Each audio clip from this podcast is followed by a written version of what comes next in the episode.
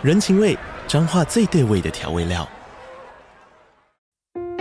人，你在这端，我在那端，各自忙碌又相互牵挂。情，街角的吵杂声传递温暖与思念。味，是从每一个转角飘出的乡愁。这里是彰化县政府 Podcast 节目《彰化早咖》，我是主持人内克。从彰化大小事各具特色到旅游攻略，透过轻松有趣的访谈，带着大家走进最在地的早咖。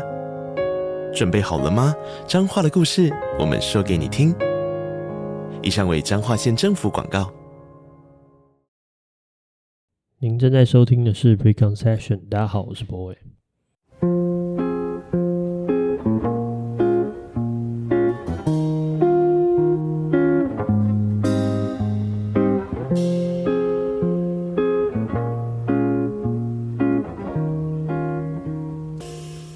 欢迎收听今天的节目。啊，那个最近真的是蛮多朋友有写信给我，或是传讯息给我。然后我们最近我们自己这边在处理，就是我们在山上租的那个空间要种一些花。然后因为那个什么，呃，季节过了之后就会很难种。就是其实我们好像已经有点过，就是清明节之后会有一波下雨嘛。然后其实那个时候好像是。最最最适合种植物的时间，但是我们就是有点，呃，叫植物也没有很顺利啊，反正就是拖到最近，然后所以就必须要赶快赶快的把它种上去，然后种好之后就等待这个接下来下雨的日子，然后也不要太热，然后看能不能让这个我们山上这个花园长好。所以最近真的就大部分时间在忙这个，已经连续上山很多次，然后希望可以弄出一个小易满意的花园吧。对啊，所以我真的其实蛮想要录后见之明的，因为有蛮多东西是可以跟大家讨论。尤其是我发现，好像大家真的蛮喜欢，就是 你知道关于爱情的一些集数。对，所以希望下个礼拜有机会可以把这个后见之明录给大家。好，然后这今天这一次这个节嗯这一集呢，我觉得有一件事情是，就这这周发生一件事，就是我有个朋友他就。突然讯息我，就是问我这个爱而不得的痛苦要怎么样解。那我那个时候就以为他只是想来跟我，一开始啊，我以为他只是想来跟我讨论一个哲学议题，就是可能是来跟我讨论一下这种对这呃求而不得的一些处理方式。结果后来发现他是真的好像可能没有没有就失恋了这样子，所以我才发现这件事情。但我后来把这件事情重新，就是在跟他沟通的过程中，我又重新理了一下这件事。我觉得好像是可以好好说一段我对这种，你知道，就是呃这种类这种事情的一种人生观吧，或是一种我的一些感想。但我刚才在理在。剖析我到底怎么想这件事情的时候，我发现这件事情对我来说好像是一个剥洋葱一样的感觉。我必须要先设立两个前提，然后这两两个前提大家能够理解之后，你就可以知道为什么我用这种方式来看待呃心碎的痛苦或者是一些很沮丧的事情。我的我的嗯、思考方式是长这样。好，那我们就直接进入正题吧。好，所以第一个我想要跟大家讨论的事情是，就是或者叫建立的第一层概念是，就是我们很多时候我们在理解呃来呃评价一件事情的时候，我们会很快做出一段评价，比如说呃呃小明是一个 是一个沉默不善社交的人，所以他很难他很难相处，或者或是我们呃我不喜欢他。啊，假设这是一个评论，但事实上呢，这个评论里面其实有分两个层次啊。第一个层次是对于小明这个样子的人的这个人格判断，譬如说他，我刚才给他定义就是一个沉默不善社交的人。OK，这是他一个属于他人格属性的一个判断。然后接下来是说我不喜欢他，那我不喜欢他呢，可能是来自于一些，就是很明显就是我的一个人主观的感受嘛。所以这整件事情，我说小明是一个沉默不善社交的人，所以我不喜欢他这件事情。事实上有两个两刚才讲的两那两段拼装在一起，所以我们再细致理解一下这件事情的发，呃，这整个评价发生的脉络是这样子。首先，我们会讹取到一个现象，这个现象叫做我们认定中我们理解的一件事情。所以现象其实还存在一种，譬如说小明私底下并不是一个沉默寡言的人，只是他在学校的社团里面觉得啊，这不想跟大家聊太多，也没有很有兴趣跟大家呃。变成更好的朋友，所以他在这里的表现是沉默寡言、不善社交的。但好，所以重点是前面其实是有一段我们对事实或者对一个现象的理解，然后接下来呢，我们进入一个下一层叫做价值判断。这个价值判断就变成是啊，可能他有一个我我觉得我不喜欢他，我不喜欢他的原因其实是一个我没讲出来的一个状况。因为我跟他是分组报告的同组，我们要在团队合作中一起完成一些任务。但是因为他的这样子的一个现象，他的沉默寡言、不善社交这个现象呢，导致让我们的合作非常不愉快，或者是做了做做出来的成果非常糟糕。所以我不喜欢他。所以真正整句话是长这样，就是小明是一个沉默寡言、不善社交的人，在我面前。因为我只能观察到在我面前的这个这个状态，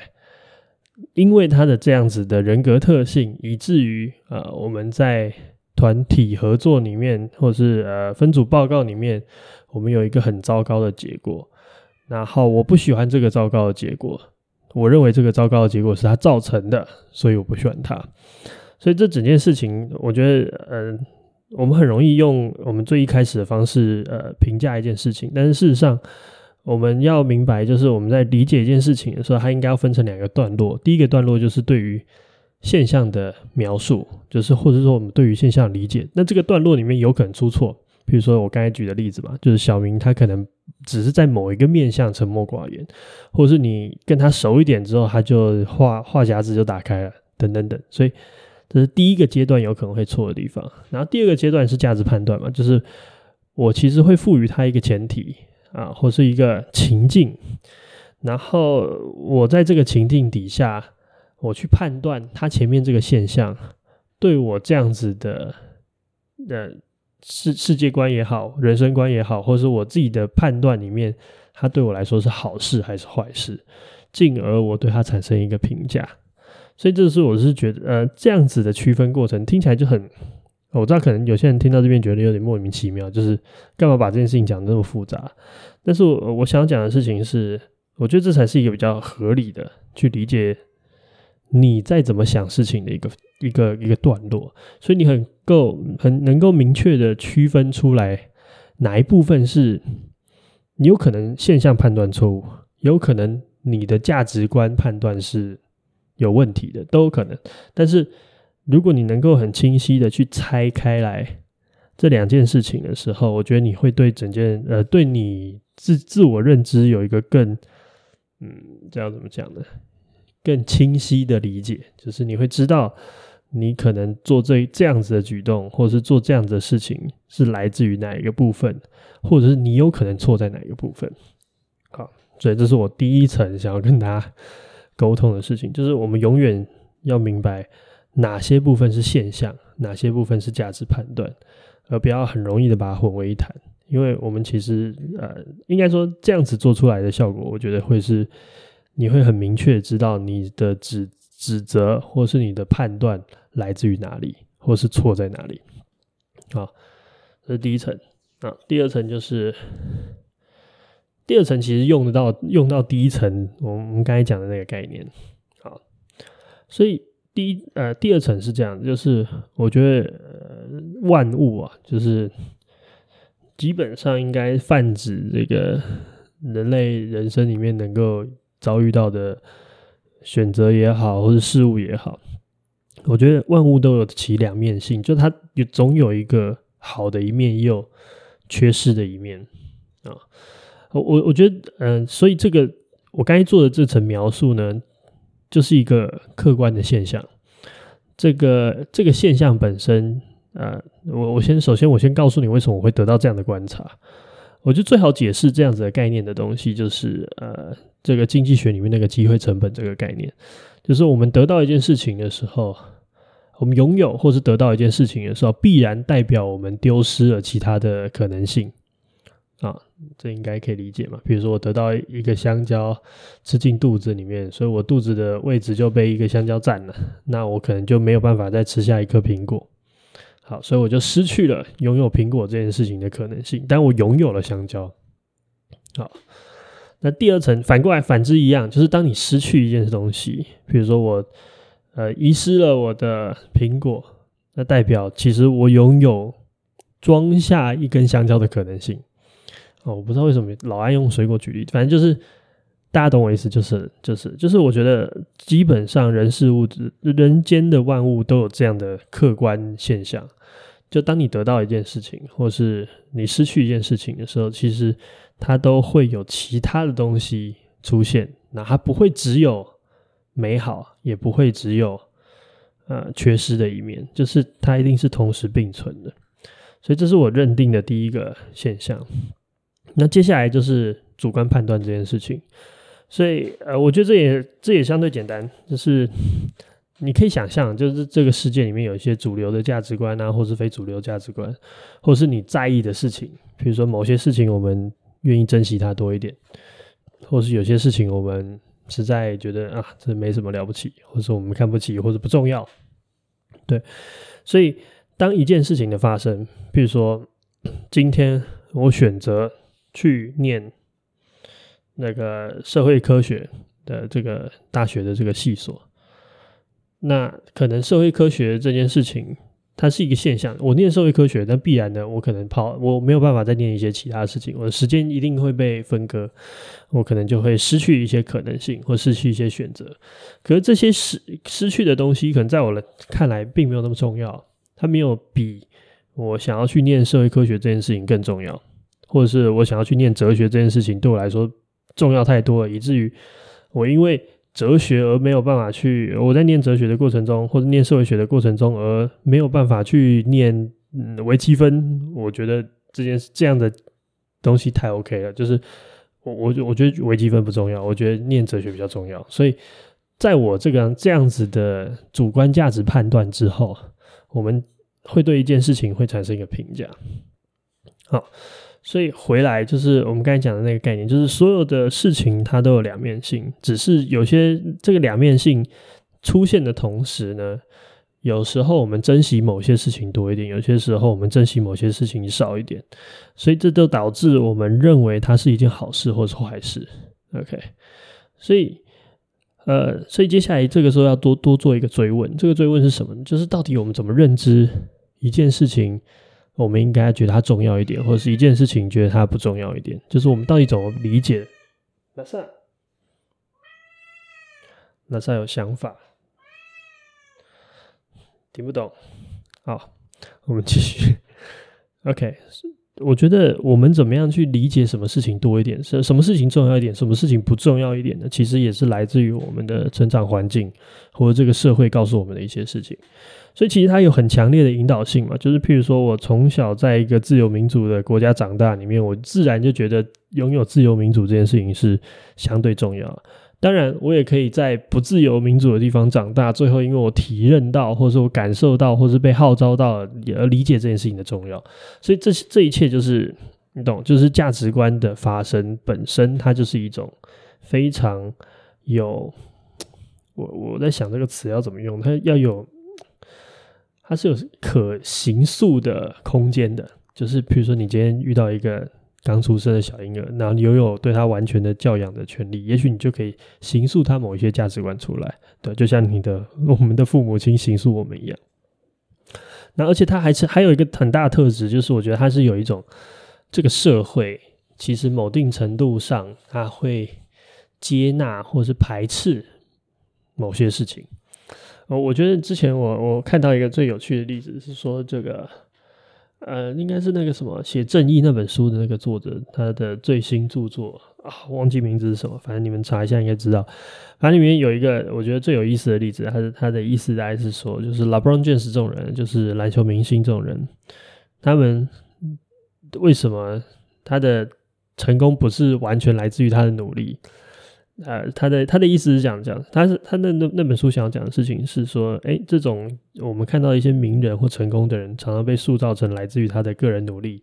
呃，产生的这些他的劳动付出或者他的天赋产生的这些价值，所以他得到这些财富跟成就。那他说，事实上不完全是这样，是因为这个时代肯认他的这个 天赋或肯认他的这个才华，他才有办法。得到这件事情，所以他就拿篮球明星举例，我觉得举得超好。就是他说，LeBron James 这种人，如果他早生个一千年，他活在这个黑暗黑暗时期，就是黑暗时期的欧洲或者美国，那他可能会成为会成为一个很厉害的工人。然后，但是他的收入绝对不会到他现在能够拿到的收入的的千分之一，就是。其实这些人有今天的成就，也来自于这个社会对于这个主这个社会的主流价值对他的接纳，亦或是对他的排斥。对，好，所以刚才讲这些东西，我们稍微差一点点提出来，因为我觉得这个这个刚好可以一起讲下去。所以在这个前提之下，你会感觉到所有事情都有好处跟坏处嘛，就是他有他拥有一些什么，他也会失去一些什么，就是。然后这这样子的好处跟坏处，又被我们用一种价值观的方式来去判断，主观的判断这东西对我们来说好一点还是坏一点。所以在这个前这两个前提成立之下，你会感觉生活像一种交易的现场，就是我们很，我们譬如说我们做一个选择，那代表我们同样必然会失去一些，因为做这个选择而没有办法前往或得到的事物。所以它就像一个交易，就是我今天选了这个，我就会失去这个；或者我不选这个，我就会得到这个。所以这彼此之间就会变成是一种，我觉得真正的一定程度上的呃理解上面，你就可以，我觉得它就真的有点像交易的价值。但是我们还是会常常觉得后悔，或者觉得呃令人犹豫不决。所以这部分我觉得就是产生，这是我想要岔出来说说明一下的地方，就是我觉得。第一个层面的问题，是因为我们其实很难真正的去意识到，或是理解到我们到底交换了什么。就是譬如说，今天我在路口买了一个呃热狗，好了，比如说我买了一个买了一个热狗堡，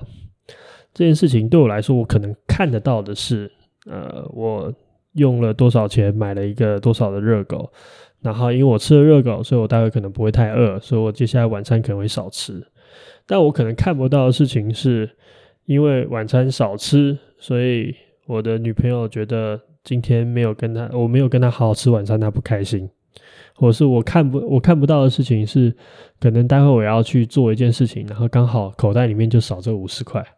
就是有时候我们并没有办法真正理解我们交易的内容的 whole package，就是整包里面到底包含什么，所以我觉得这也是这也是困难的原因。然后另外一个层面来说，我觉得，呃，因为人心就是欲望的原产地，所以其实呃，当我们得到之后，我们常常会看清我们得到的东西，然后我们会把失去的东西看得过分的重要，就是我们。得到的就会像鸡肋一样，然后失去的我们觉得它越来越重要。对，就是蚊子血与朱砂痣的那个比喻。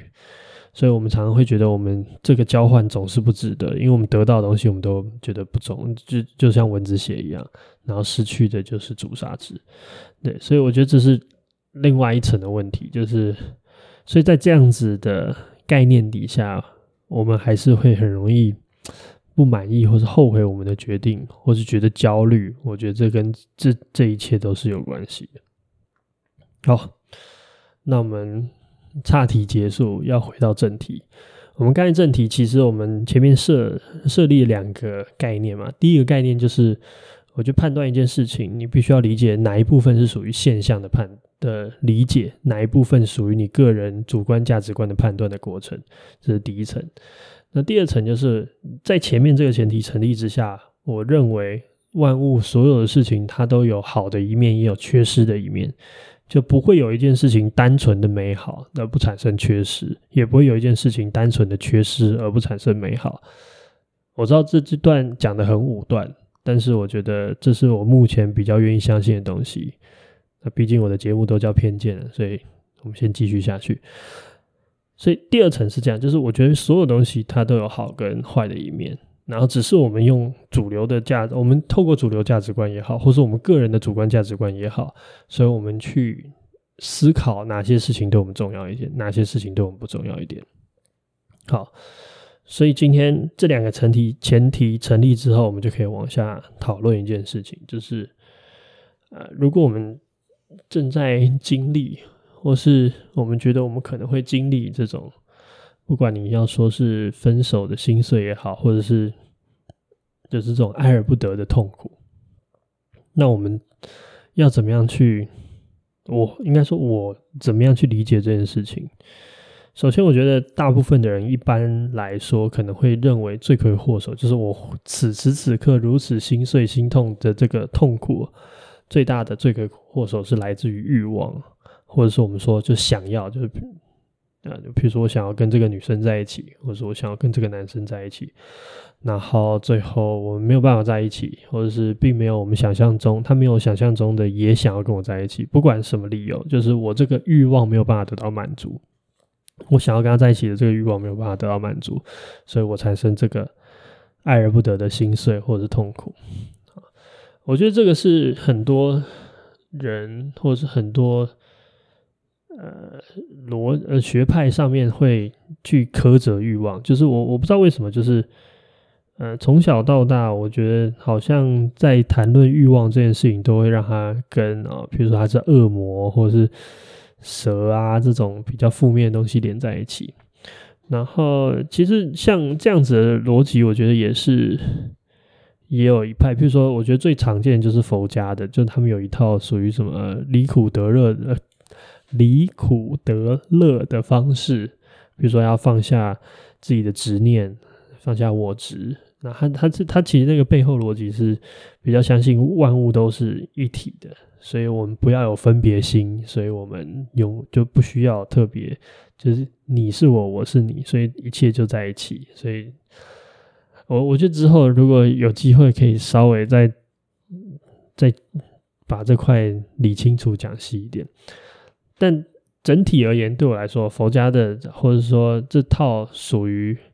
比如说放下啊，放下的这一套这个心法里面，它其实是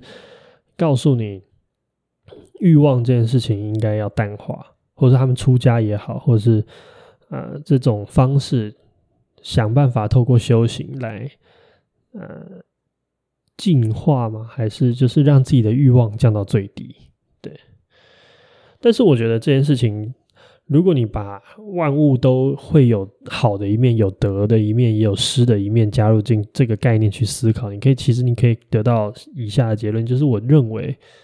欲望它如果完全消失的话，你除了你避免了所有的心碎，你也避免了所有的快乐。就大家可以想一下，就是你今天。很多时候，你的快乐的来源也是来自于你的欲望本身被满足。比如说，你今天很渴很渴，你喝到了一杯非常好喝的果汁，或是你今天很想要某一个包，或是呃，我其实我想一下有什么包，呃，比如说有些女士、有些朋友，或是我女朋女朋友，他们对某一些东西非常渴望，然后那么会。花时间去下单，然后等很久的时间慢慢送过来，然后最后还要开开包裹的那个刹那，对他们来说其实是很有满足感的。但我可以，我可以理解啊，反正就是欲望的满足本身会带来快乐，然后一如欲望的不满足本身会带来痛苦。所以，如果我们可以理解万物都有得有失的话，我会不觉得你封闭欲望本身这件事情。是一个绝对划算的 deal，就是它好像只是一个我我觉得更好的比喻就是欲望本身就是一个人要往前走的力量，就是我们不可能突然就满足了。就像前面讲的，我觉得人心是欲望的发源地，可人心就必须要当欲望的发源地，因为如果我们在此时此刻觉得一切都美好，好，完全可以不用再追求了。那我觉得人们的生活会巨陷入一个巨大的虚无感，就是你没有什么非要不可，或是欲呃非做不可的事情。但是我呃，所以我觉得整件事情来说，就是应该说欲望在这里面其实扮演一个比大家想象更至关重要的角色，就是推着你往前，因为你想得到，所以你会往前，或是你永远不满足，所以你会往前。所以对我来说，好像欲望并不是应该用这种进化的方式，或是放下的方式去处理，而是我觉得它是真真实实必须要存在的东西。所以，如果欲望没办法解决，那我们要怎么样处理这样子的心碎，或者是说这样子的爱而不得的痛苦？我觉得还是同一招，就是同一招方式，就是。万物皆有得有失，就是皆有得失。对，所以接下来就是我想要讲，我认为心碎的痛苦的一些美好。呃，应该说，我觉得它本身应该就有存在一些美好，只是这些心碎的美好并没有被没有被诉说。就很多我们现在理解成负面的东西，或者不管是情绪也好，或者是我们的一些选择也好。他可能都可以找到一些属于美好的范畴，或者得到的范畴，然后这些范畴事实上不被我们这个主流社会所描述，所以我们很难，或是我们并没有办法，我们觉得它太不重要，等等等，我觉得这些事情都是这样啊。不过进入这个这个论述之前，我必须要讲，就是我觉得我今天也不是想要做到说好像。要让大家拥抱心碎，或是呃痛苦是美好的，所以大家嗯不要就是大家大家可以呃不应该排除自己的痛苦，我觉得完全不是这个意思，就是呃有点像是说，这是我个人的一个认知这件事情的方法，但我觉得每一个人能够承受的痛苦的程度，或是你认知中你能够接受的极限是因人而异的，所以。请大家在承受痛苦之前，请详阅公开说明书。对，好，那我接下来要讲的是，我觉得心碎的美好本身这件事情没有被呃被叙述，没有被诉说，所以首先我真的很认真的相信一件事情，我认为呃心痛不是一个比快乐更卑微的情感，就是。就体验快乐这件事情，跟体验心痛这件事情，在我的人生观里面，其实都是同样珍贵而且稀有的。就是我不知道你们有没有那个经验，就是小时候张栋梁 有一首歌，啊，你们一定没有，你们甚至不知道谁是张栋梁。好，张栋梁有一首歌叫《痛彻心扉》，这个我我感觉到有一些人知道我在讲什么。他里面，然后我我印象很深刻，就是那个时候我听那个“痛彻心扉”词有点忘了，但反正就是这个词“痛彻心扉”到底是什么感觉？就我其实是那个时候真的很纳闷，然后想要理解的。就对我来说，好像这件事情是一个我没有办法，我当时的我没有经历过，或者没有，我不知道到底到底心扉怎么痛彻的，对。那当然，我后来就如愿以偿了的，就是你的人生就会有这样的经历。然后，我就觉得我能知道什么是痛彻心扉这件事情，其实是蛮重要的。就是我会希望我的人生知道什么是痛彻心扉，而不是我好像呃过得很开心，或者是没有经历太多痛苦，以至于我没有办法体认什么是痛彻心扉。我会希望我知道，嗯。然后第二个点就是，我觉得，呃，我们好像没有痛苦的情绪的时候，我们也会失去快乐的情绪。什么意思呢？就是我觉得它是像一个震荡一样，就你能够在低谷的时候，你才能知道高潮的地方是有多多多高潮，多高。对，就你才能知道这件事情的落差，就是。我们能够确定或是理解一件事情，很多时候是来自于跟另外一件事情的差异。所以，当如果我们失去了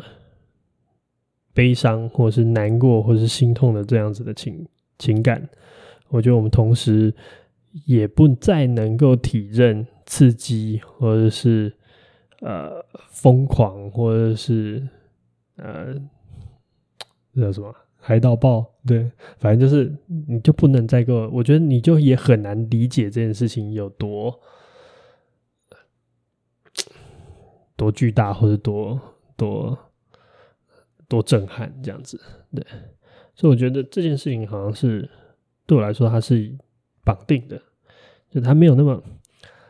没有那么美好，你知道吗？就是我我相信这个世界没有那么美好，就是不会有一件事情是纯然的美好。我觉得更多可能就是你当下没有办法意识到它的它的缺失是什么，就是对，或者是啊、呃，我也不觉得有什么事情会糟糕到只剩糟糕。啊，当然，我觉得。我想要讲的是，有一种泛指的范畴里面，如果你今天拿真的真的很糟糕的事情发生，我还是会觉得它糟糕。但是我想要讲的是，在一般人生里面，我们会经历的那些事情，大部分它还是有它好的存在。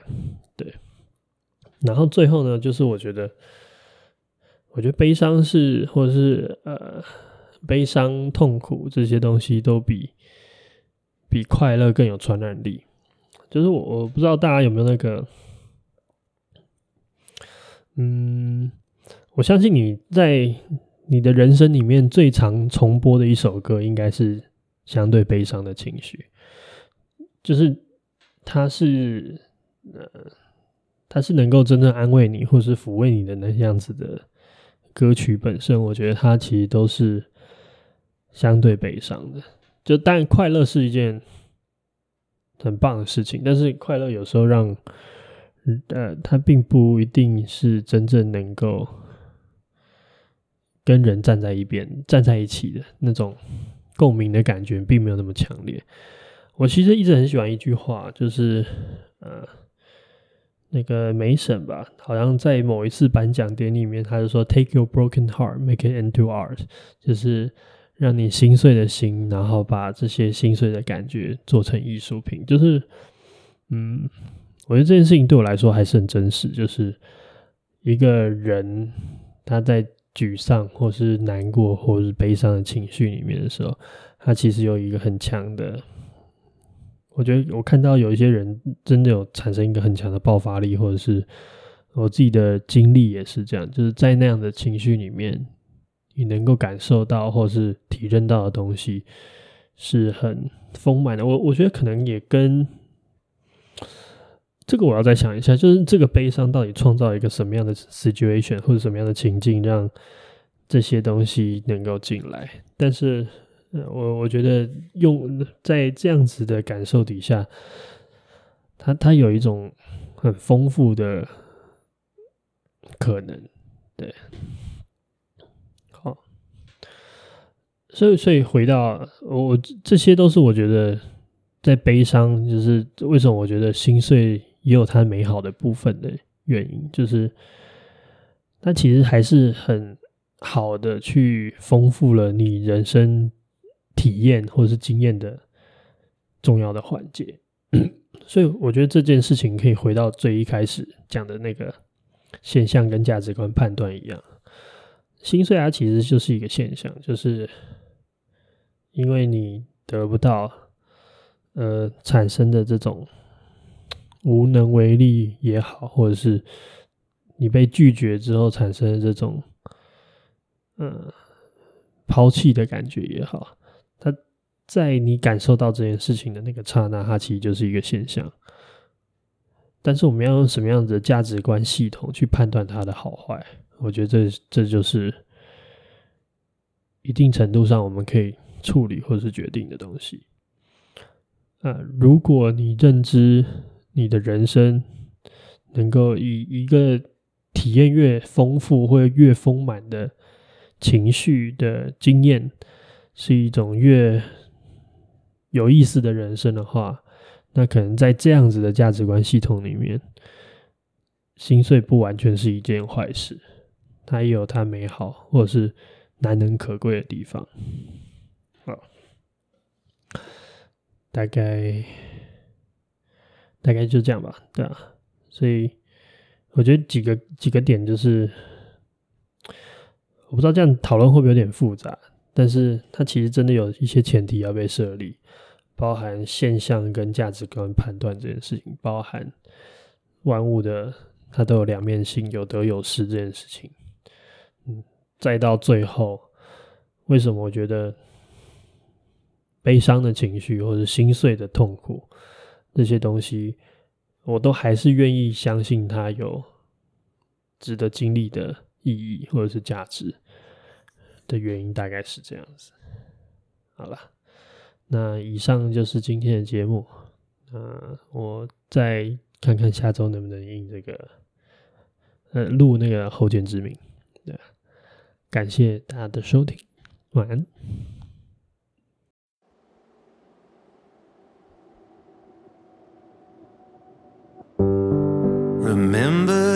Someone who loves you, isn't that right?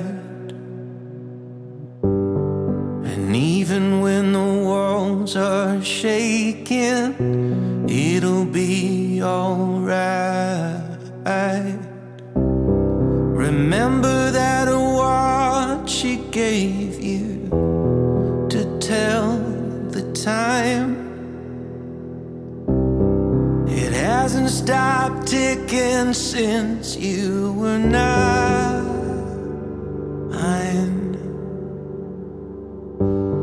Remember, there's someone who loves you, and they see your face when they're praying in a corner bedroom in a dimly lit space.